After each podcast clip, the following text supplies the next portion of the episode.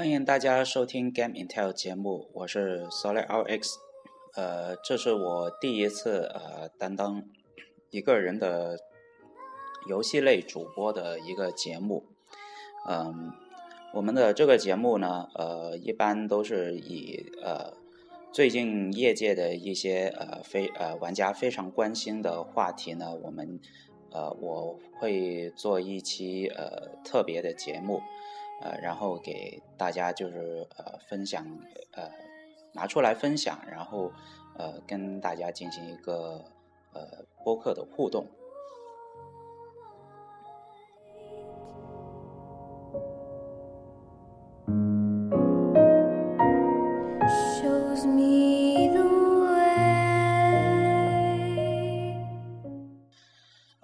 那么最近呃有一个新闻呢，其实也让我挺在意的，就是在一月六号，也就是昨天呢，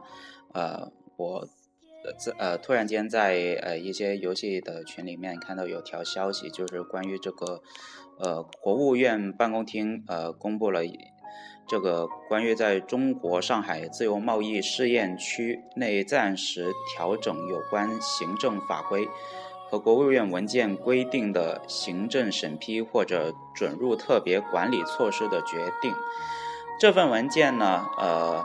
里面最后一条，也就是第三十二项，涉及到了呃，在呃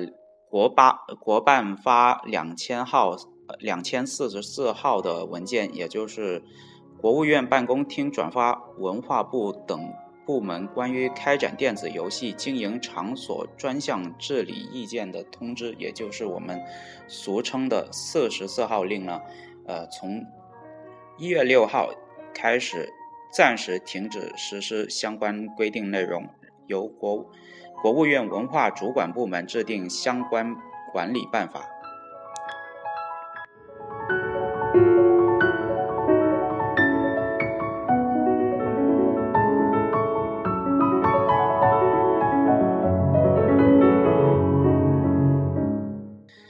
那么这个通知呢，呃，也就意味着长达十三年的这个呃禁止外企，呃，把游戏机引入中国的这么一个禁令呢，也是呃以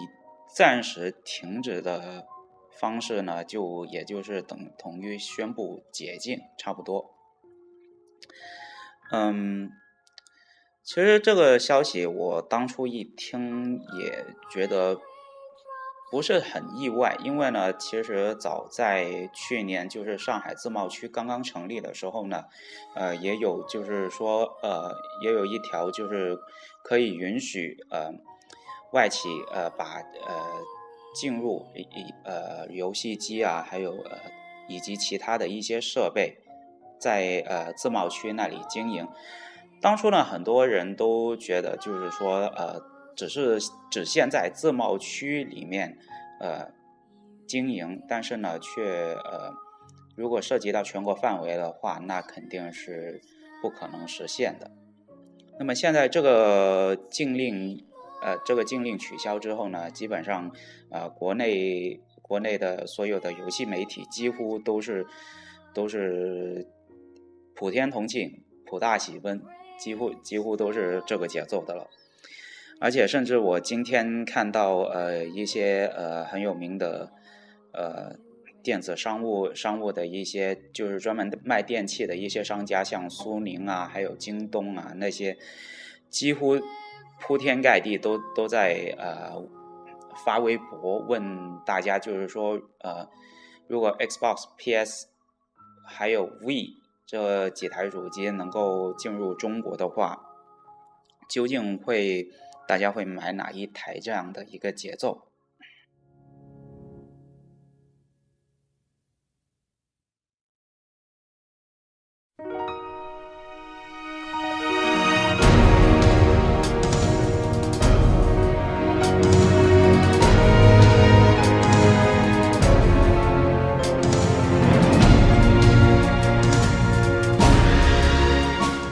么说到这个上海自由贸易区呢，呃，其实，呃，早在中国加入 WTO 世贸组织的时候呢，世贸组织成员的一个规规则呢，就是说你必须要在十年之内是要有要实行这个呃有关有有一系列的相关的一些贸易的政策法规是必须要实行的。那么其中涉及就已经涉及到这个。就是建立自自由贸易区的法呃相关规定和法规。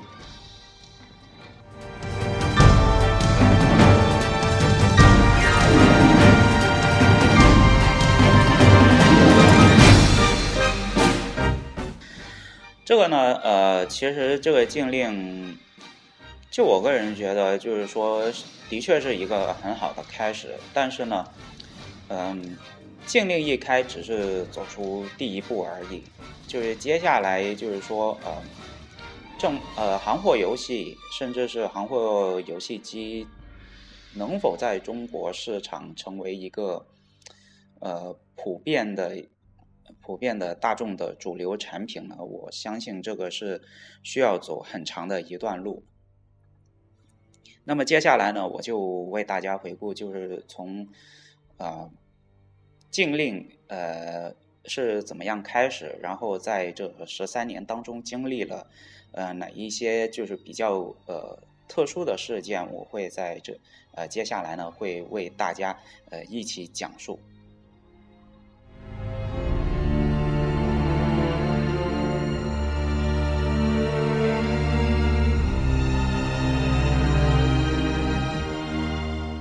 那么，其实关于两千年呃这个四十四号文的一个禁令，是因为呃在两千年五月九号《光明日报》的一篇名为《电脑游戏是瞄准孩子的电子海洛因》这么一篇报道啊，作者是夏斐，而且呢，值得一提的是呢，这篇这篇报道呢是获得第十一届中国新闻奖两千年度通讯的二等奖。而且并作为这个范文是入选了人民大学高校统编教材、设计新闻传播学系列教材、呃新闻写作教程，而且编者呢是给予了非常高度的评价。而这一篇报道呢，嗯，是讲述了一位武汉的母亲，就是奔走于新闻，奔走于新闻单位，就是呃向记者控诉，呃。他的孩子就是经常玩电电脑游戏，然后说，呃，看看电子海洛因是怎样毒害孩子的。然后记者呢就以暗访的形式呢就，呃，去呃采访一下武汉的电子游戏厅和一些电脑游戏室。当然了，这个时期的电脑游戏室和游戏厅呢，呃，都是他采访的主要的都是是地下经营的，也就是说他们没有拿任何的营业执照。这样子。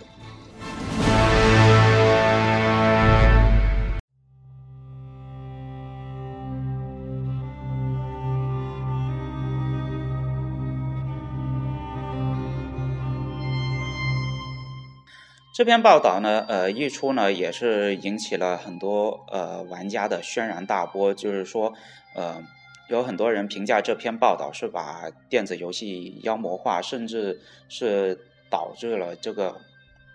把电脑游戏和电子游戏混为一谈，一刀切。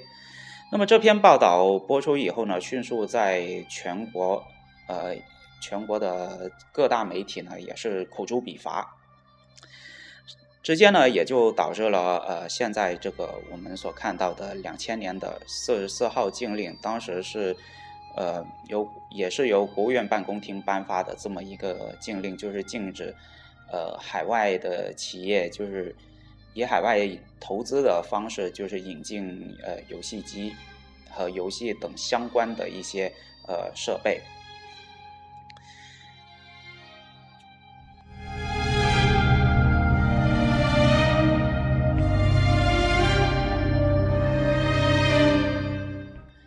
那么其实呃，在那个时候呢，呃，国内的一些游戏媒体呢，也是纷纷就是。呃，以以专栏的撰文的形式呢，就是呃批驳这这这份报道。比方说像呃两千年电子游戏软件一位叫王俊生的作者呢，他就写了一篇《疯狗的狂吠》，就是呃针对呃两就是这篇报道呢，也是进行了各种各样的反驳，甚至呢呃也责怪呃那篇报道是有种就是有种一刀切的感觉，甚至呢也对这这个所谓的禁令禁令就是。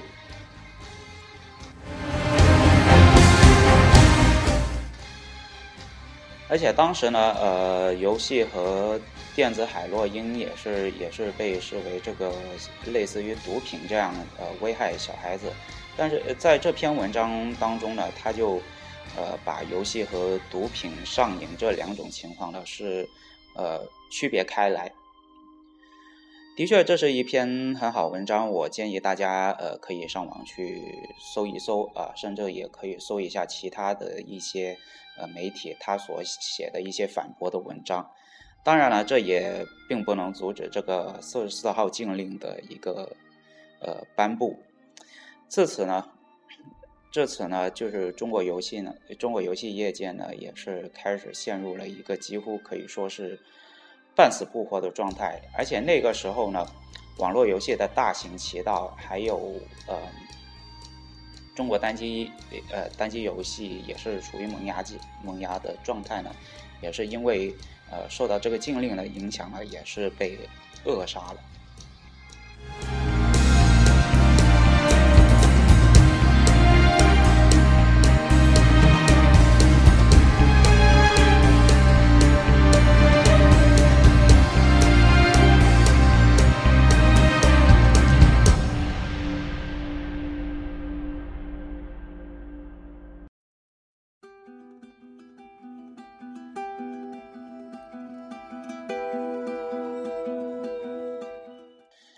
那么，呃，禁令颁布之后呢，呃，我们中国游戏的业界呢，也就迎来，也就顺势迎来了一个非常特殊的一个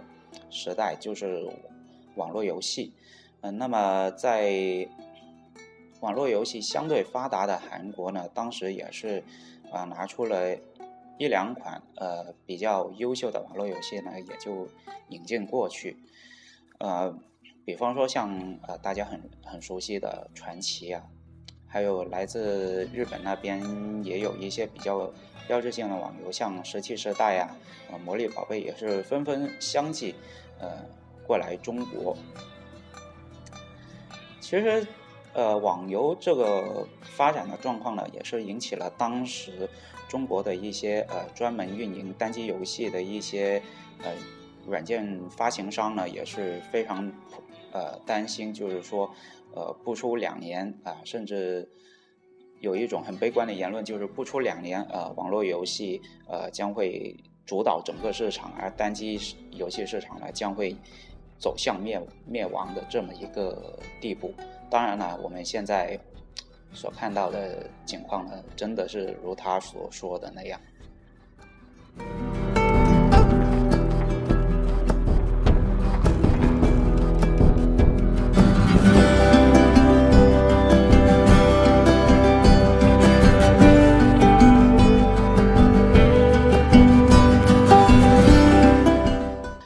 那么，呃在二零零三年东京电玩展上面呢，当时呃任天堂那边呃，当时任天堂时任的总裁岩田聪呢，就是呃在会上，在当时的发布会上面呢，呃也是公布了一个小小的消息啊啊，不过啊不好意思啊，说错了，其实呃 TGS 应该是 TGS 之前，因为任天堂是不参加呃 TGS 的。只是在展前是搞一个发布会而已。呃，说一下，呃，零三年的时候呢，当时岩田聪在会上是，呃，公布了一个消息，他们是呃正式授权给中国江苏的一一间名叫呃神游的公司呢，呃是授予他们开发一款叫呃神游机啊。其实呢，这个神游机，大家大家其实也清楚，就是呃传说中的 N 六十四的呃便携版。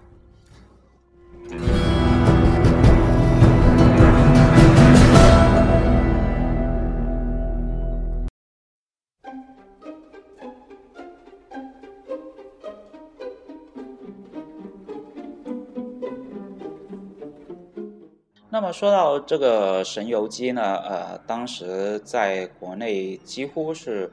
呃，有游戏媒体也是呃报道，而且呢也是呃做很多广告宣传，甚至是当初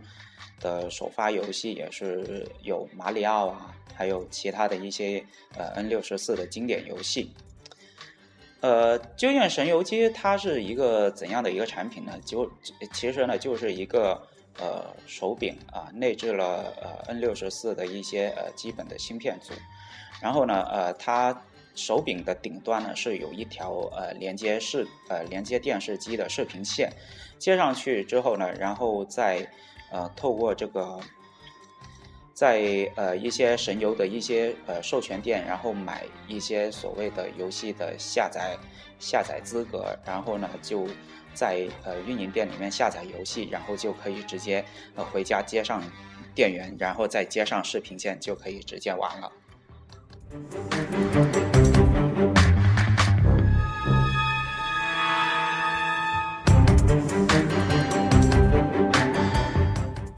神游机呢，最初的销量呃其实还算可以，基本上是呃有几千台的销量，已经算是相当不错了。但是，呃，因为首先第一个，呃，因为游戏机首先在中国的一些传统的家长里面，它是一个挺根深蒂固的一个概念，就是玩物丧志。而且再加上当时那篇报道的所谓电子海洛因的影响呢，也是导致神游机在后期的销售呢，也是显得相对不够给力。加上呢，呃，当时的游戏的审批审批方面也是，呃，相当的漫长。我可以举个非常简单的例子，就我我呃非法零七，呃，E A 的一款足球游戏，零六年发，一般来说呢，按道理应该是在零六年大概是九月份的时候发售的。但是呢，由于国内的游戏审批机制相当的漫长，而且部门的责任呢也是分得非常的。不明确，所以呢，呃，也就导呃后来这个非法零七就拖了将近半年，才呃在零七年六月份是以呃呃以以代理商就是呃我不太记得代理商是谁了，就呃以代理商的方式呢就发行了这款游戏。不过呢，这个时候基本上呃也没多少人再愿意去玩这款游戏了。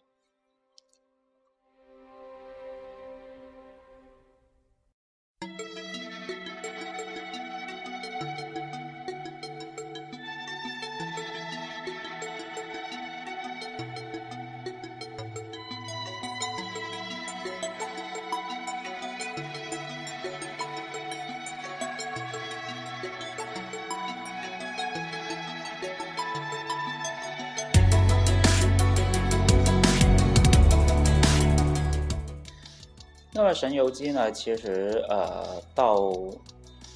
公司现在现在目前的经营状况，基本上就是已经处于是一个呃半死不活的状态。你看，像呃神游机之后，呃像呃 NDS 呃 NDSI 呃，然后再到这个现在的 3DS Excel，嗯，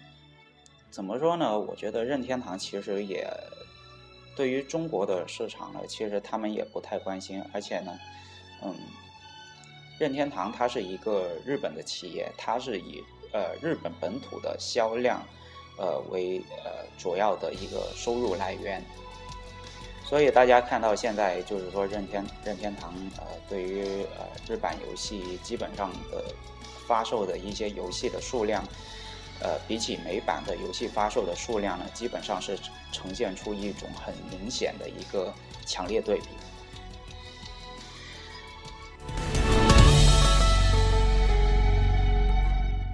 那么，呃，说到这个大家很熟悉的这个 PS 二行货事件呢，也是大家都觉得这个是非常可惜的一件事情。嗯，索尼在我记得好像是二零零五年的时候就，呃，发售了行货的 PS 二，而且那个时候它的定价也是相当的昂贵。那么根据呃后来网易见证的一个专题，它有一期是专门提到了这个 PS 二行货在中国为何会草草结束的这么一个来龙去脉的一个事件，大家也可以去呃这个网易的见证的这个专题里面去看一看。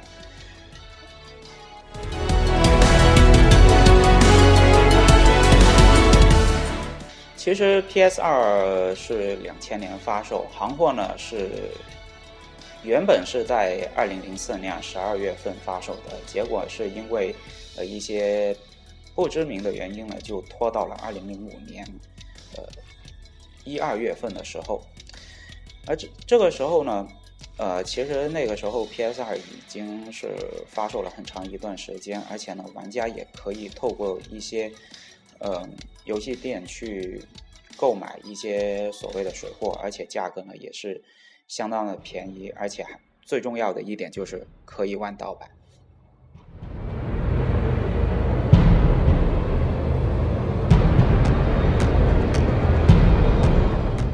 PS 二在呃中国呢，我印象中记得是只发行了大概是三款游戏，其中有像《捉猴》。呃，还有呃，I C L，呃，其实应该叫一口啊，古堡迷踪，然后后面这个《恶魔猎人二》中文版，我《恶魔猎人二》中文版呢，其实也是直接导致了这个整个 P S 二行货为何呃会如此遭到这样的一个下场。那么我记得那个时候，呃，好像是。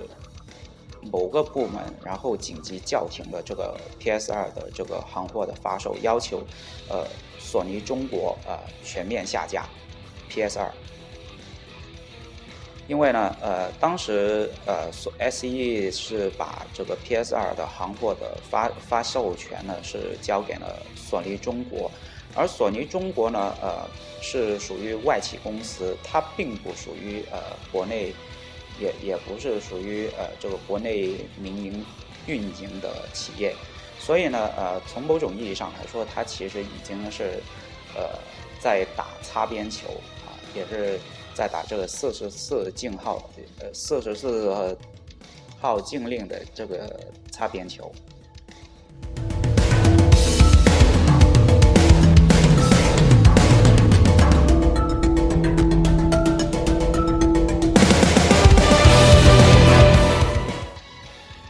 其实回顾 PS 二行货的整个事件呢，我觉得，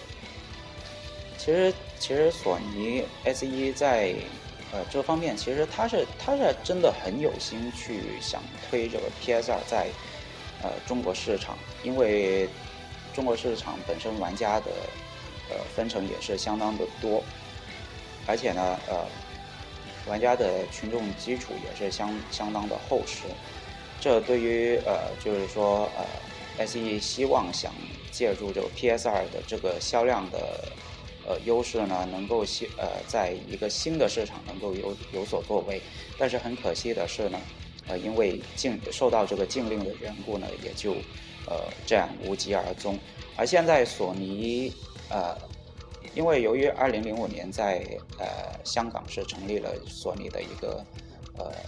子公司。其实，不好意思，呃，应该是在呃一九九八年的时候。那么，嗯，其实到现在为止呢，呃，索尼香港对于这个呃大陆玩家的服务呢，一直都是采取一种就是说有点像呃曲线救国的味道，就是说呃我在香港发行机器，然后呢，我再透过这个淘宝的一些呃透过这个白金店，然后呢把一些货卖给那些。水货客，然后再由水货客那边直接直接呃把货呃叫一些淘宝商拿来拿呃过来拿货，然后呢呃形成这么一条就是说相对不太光彩的产业链。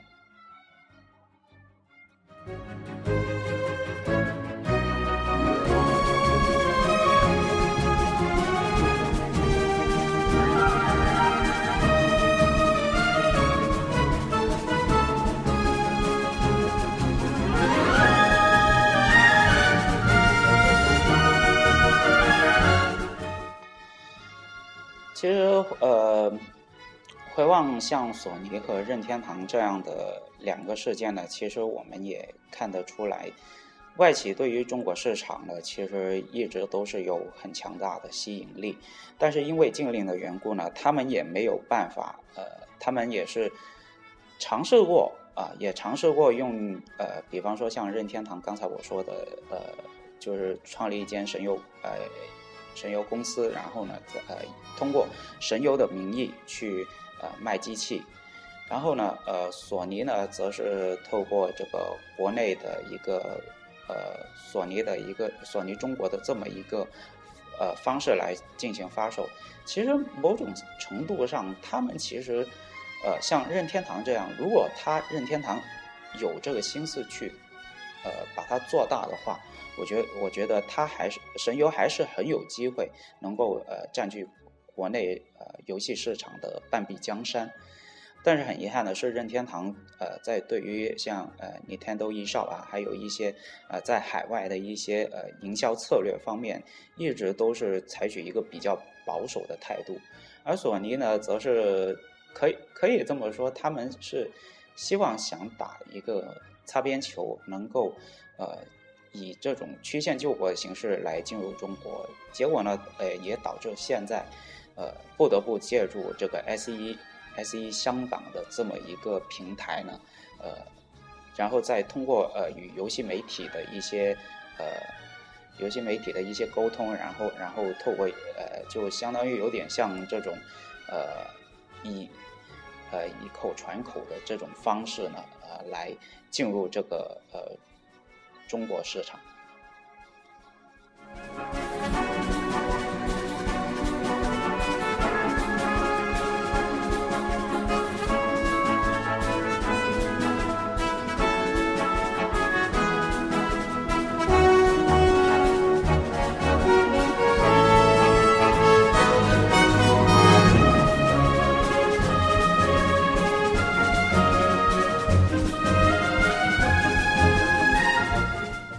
那么现在呢？呃，随着这个一月六号，也就是呃现在我们所看到的这个禁令解除之后呢，其实呃现在面对着这个十三已经被禁令持续了十将近十三年之久，现在的游中国的游戏市场其实是呈现出了一个呃比较比较混乱的一个状态，我可以这么说吧。其实，呃，如果说这个禁令，呃，它的优势是什么呢？其实，呃，因为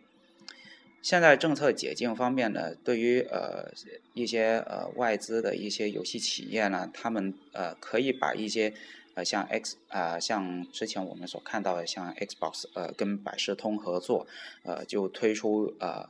一个类似于机顶盒的装置，然后内置一些游戏功能，然后就。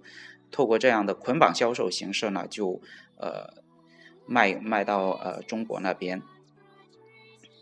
呃，另外一种方呃，其实很多方式，对吧？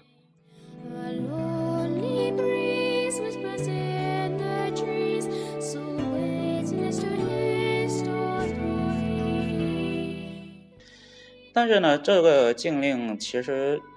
说句老实话，我觉得如果如果像现在这样的一个混乱的情况呢，我觉得可以可以分这么几个部分。首先呢，首先就是关于政府部门的，像有些呃，像在零九年之前，因为当时当时网游呃这个审批的部门呢一呃一个是分这个文化部，另外一方面是分有一部分的。呃，权力是分给了这个新闻总署，当时也是闹闹出了像一些呃外国的网游，呃，在审呃审批的过程当中呢，也是闹出了很大的一个分歧。呃，举个例子吧，像呃零八年呃魔兽世界的这个巫妖王之怒，当时是呃面临着这个审批在审批方面这个问题呢，文化部和新闻。总署，呃，突然间不知道是因为什么原因，就导致了这呃导致了这个《巫妖王之怒》的这个资料片迟迟没有办法上线，呃，直到最后呢，由于刚好那个时候，呃，第九城市它的这个运营作为一个运营方呢，呃，其实暴雪并没有呃一并没有任何意思想跟这个第九城市继续续约，而是选择了呃网易。结果呢，呃，网易在接手之后呢，也在呃这个呃网游的一些呃注册方面的一些注册运营权的移交的一些问题上又。呃，又遭到了一些呃，遭到文化部方面的一些呃禁止，就是说你这个阶段不可以进行这个点卡收费这样的一些呃业务，所以呢，也就导致了巫妖王之怒，呃，是到了零九年六月份的时候呢，应该应该是零九年十一月份的时候呢，呃，才正式上线。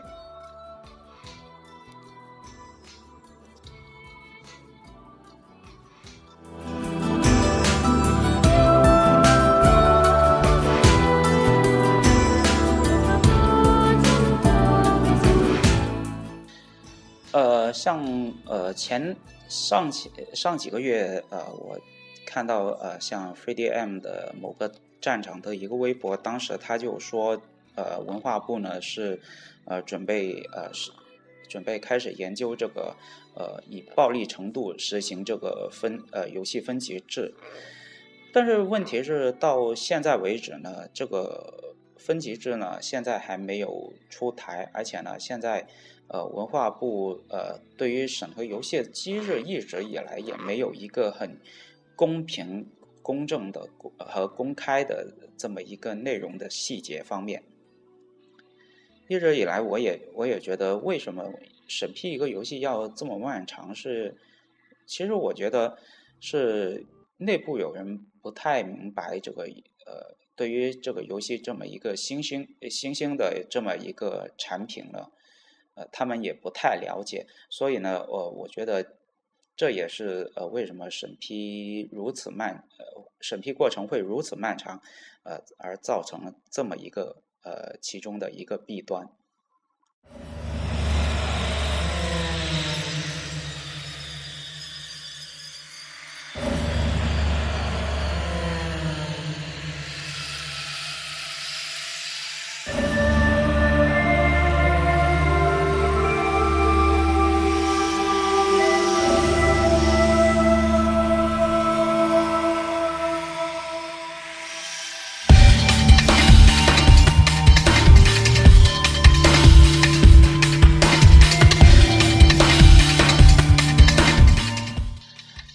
禁令解除，呃，还有还有我们的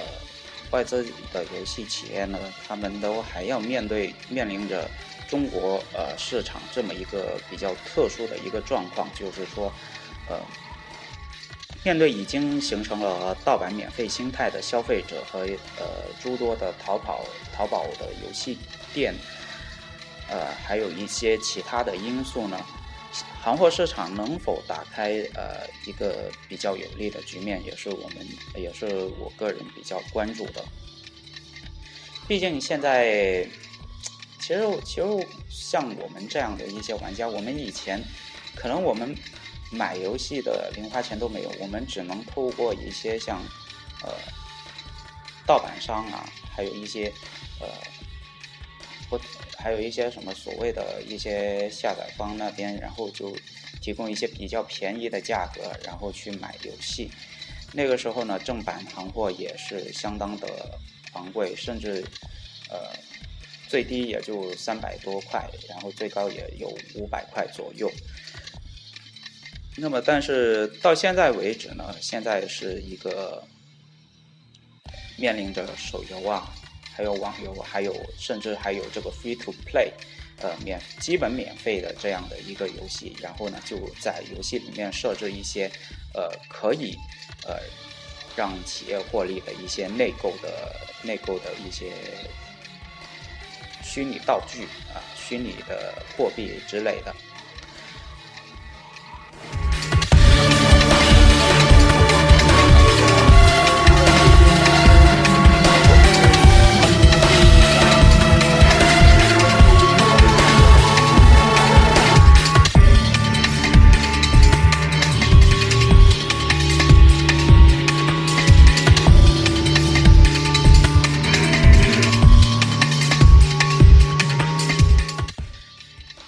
外一方面呢，呃，对于开发者来说呢，现在国内的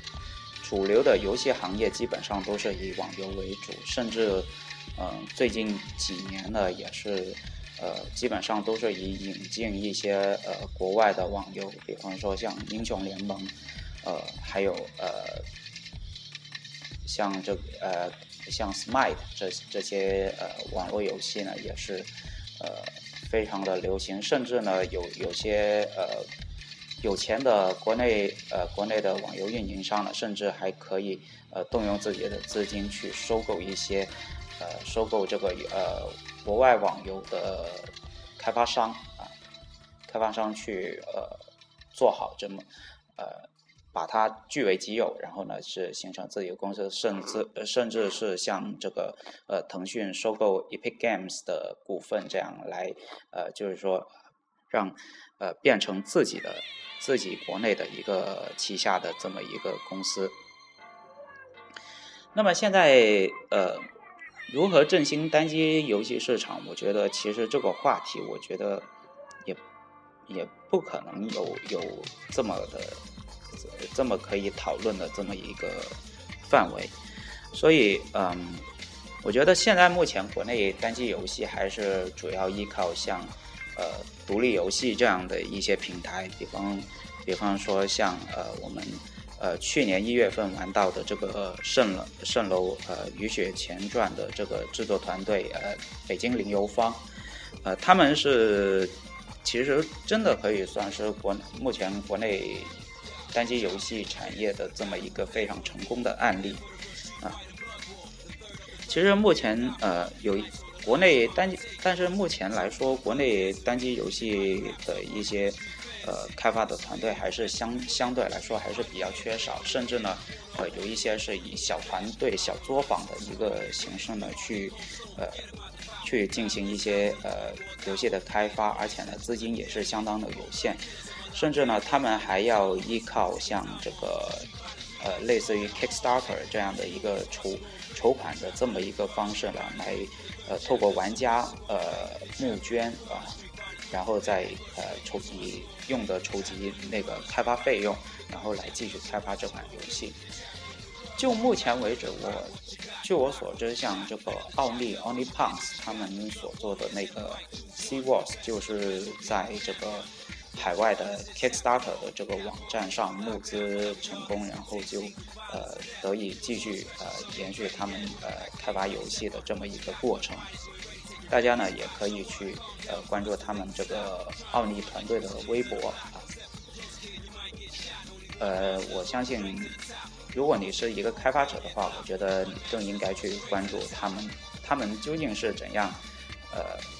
获得这个投呃，获得这个玩家的筹款和投资，呃，整个一个怎么一个具体的流程呢，我相信对于呃国内单机的游戏开发者来说是颇有裨益的。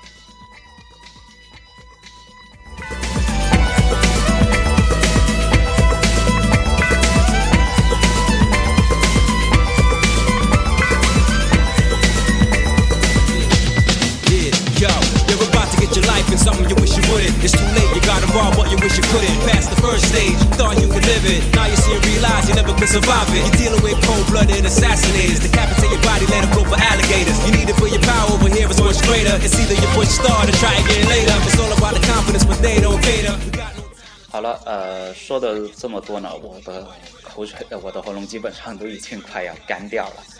嗯，不管怎样吧，其实现在禁令解除呢，对于呃我们广大玩家来说，呃，的确是一件好事，啊，是一个很好的开始。对于呃整个国内游戏市场的健康发展，呃，的确是一个非常好的事情。但是，就我们现在目前的这个状况来看的话呢，我们还是还是。要对此呢是保留一个谨慎的态度，毕竟我们对于，毕竟现在呃文化部这方面还并没有就是说呃对一些呃像分级制啊，还有游戏游戏软件的审批啊，还有该如呃怎样销售才是合法这么一系列的一些具体细节，我们至今还没有呃。看到。所以呢，所以呢，我觉得在呃目前像目目前玩家还不要抱着太过于乐观的这么一个情绪，毕竟啊，大家都知道政策时时变，在国尤其是在国内这种情况、这种社会的状况，我想大家也都懂的，嗯。不过，嗯。那么呢，呃，我的这么第一期的节目呢，也就到这里为止呢，就告一段落。嗯，中间呢也有很多，如果有很多说错的地方呢，也希望请大家多多包涵。毕竟这次是我自己第一次呃录节目，呃，也是第一次尝试。呃，我希望呃大家呃能够多多包涵啊，也多多呃对我。的这个节目呢，提出一些呃批评和建议，呃，毕竟呃你们的声音才是我能够继续做这个节目的主要动力，好吧？嗯，那么呃这一期的节目就到这里就结束了。如果大家呃想收听我个人录制的节目呢，可以去到荔枝 FM 上面搜索我的呃名字 S O L I D。R X，或者是关注我的新浪微博，我的新浪微博是 G 杠 C O R E S，因为我是集合那边的 G 杠 C O R E S，呃 S O L I D R X Solid R X G Core Solid R X，好吧，那我们下期再见，拜拜。